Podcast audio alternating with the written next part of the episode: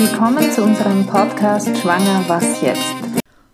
Heute lese ich euch einen Artikel aus unserer Lebensbewegt vor. Und zwar geht es dabei um den Fertility Gap, die Lücke zwischen Kinderwunsch und tatsächlicher Kinderzahl. Frauen in Europa haben weniger Kinder, als sie sich eigentlich wünschen. Dies zeigt eine neue Vergleichsstudie von Demografinnen der Österreichischen Akademie der Wissenschaften. Eva Bonjouan und Caroline Berghammer haben kürzlich den in früheren Umfragen angegebenen Kinderwunsch und die tatsächlich erreichte Kinderzahl von Frauen in 19 Ländern Europas sowie in den USA miteinander verglichen.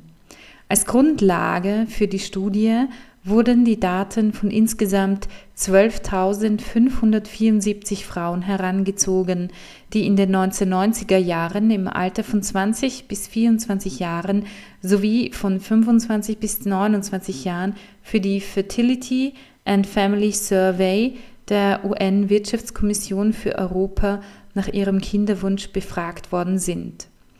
In der aktuellen Studie haben Bonjour und Berghammer untersucht, wie sich die damals abgefragten Zahlen zu den tatsächlichen Geburtenraten in den 20 untersuchten Ländern verhalten. Ihre Ergebnisse haben die Forscherinnen nun im Fachjournal Population Research and Policy Review veröffentlicht. Österreichische Akademikerinnen fallen besonders stark zurück. Die Kurzfassung es existiert eine Diskrepanz zwischen gewünschter und tatsächlicher Kinderzahl. So gaben die in den 1990ern befragten, damals 20 bis 24 Jahre alten Frauen aus Österreich an, im Durchschnitt zwei Kinder zu wollen. Wie die Geburtenrate für diese Jahrgänge heute zeigen, bekamen sie aber durchschnittlich nur 1,7. Am größten ist der Unterschied bei österreichischen Akademikerinnen. Jene, die im Alter von 25 bis 29 Jahren befragt wurden, wünschten sich im Durchschnitt 1,8 Kinder. Bekommen haben Akademikerinnen dieser Jahrgänge durchschnittlich aber nur 1,5. Bei den Frauen mit mittlerer Ausbildung gewünscht 1,9, realisiert 1,8 und niedriger formaler Ausbildung gewünscht 2, realisiert 1,8 ist der Unterschied weniger stark ausgeprägt, aber dennoch vorhanden. Auch unfreiwillige Kinderlosigkeit ist häufig. Einen Unterschied zwischen Wunsch und Wirklichkeit gibt es auch bei Kinderlosigkeit. So wollten in Österreich, Deutschland und der Schweiz rund 5 Prozent der befragten Frauen im Alter von 20 bis 24 Jahren kinderlos bleiben. Tatsächlich ist die spätere Kinderlosigkeit mit rund 20 Prozent aber viermal so hoch.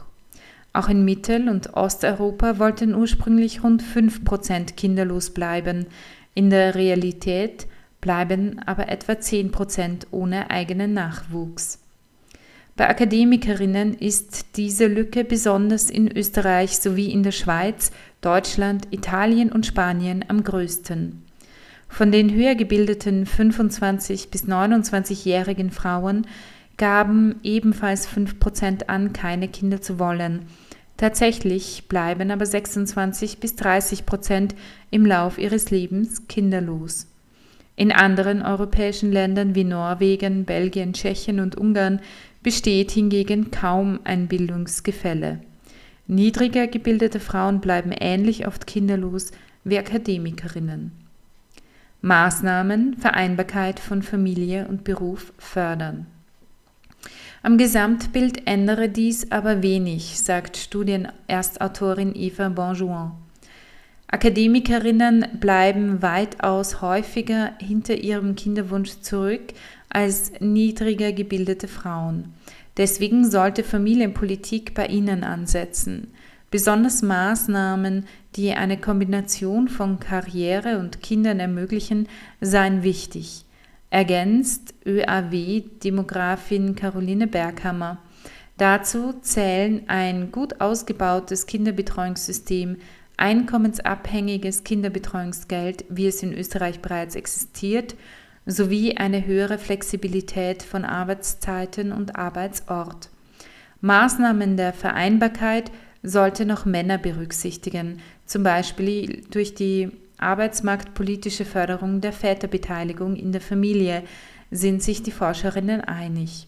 Was uns jetzt freut, weil wir als Lebensbewegung unseren alten Kurs bestätigt sehen. Denn dies sind durchaus frauen- und familienfreundliche Forderungen, die wir seit Jahrzehnten hochhalten.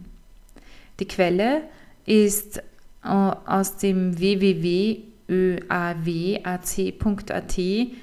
Ähm, dort könnt ihr diese ganze Studie genauer finden. So viel dazu. Wenn ihr interessiert seid an der Lebensbewegt und was wir darin schreiben, könnt ihr uns sehr gerne eine E-Mail schreiben an office.lebensbewegung.at und auch unseren Newsletter abonnieren, ähm, also die Lebensbewegt abonnieren, entweder als Printformat oder als E-Mail. Falls Sie selbst in einer schwierigen Situation sind und schwanger oder sollten Sie eine Abtreibung hinter sich haben, können Sie sich gerne auch direkt an uns wenden. Unsere E-Mail-Adresse ist beratung.lebensbewegung.at. Sie finden uns auch im Internet www.lebensbewegung.at oder Sie können sich auch telefonisch bei uns melden unter Österreich 0043 664 2000 466. Da wir auf Spenden angewiesen sind, würden wir uns sehr freuen, wenn ihr uns mit einer kleinen Spende unterstützen würdet. So helft ihr uns, die Qualität des Podcasts aufrechtzuerhalten. Die Spende ist steuerlich absetzbar und sie würde gehen an die österreichische Lebensbewegung Verwendungszweck Podcast. Die IBAN-Nummer ist AT 51 3200 4 mal die 0, 0374 0552. Der BIC, alles groß geschrieben, R, L, N, W, A, T, W, W.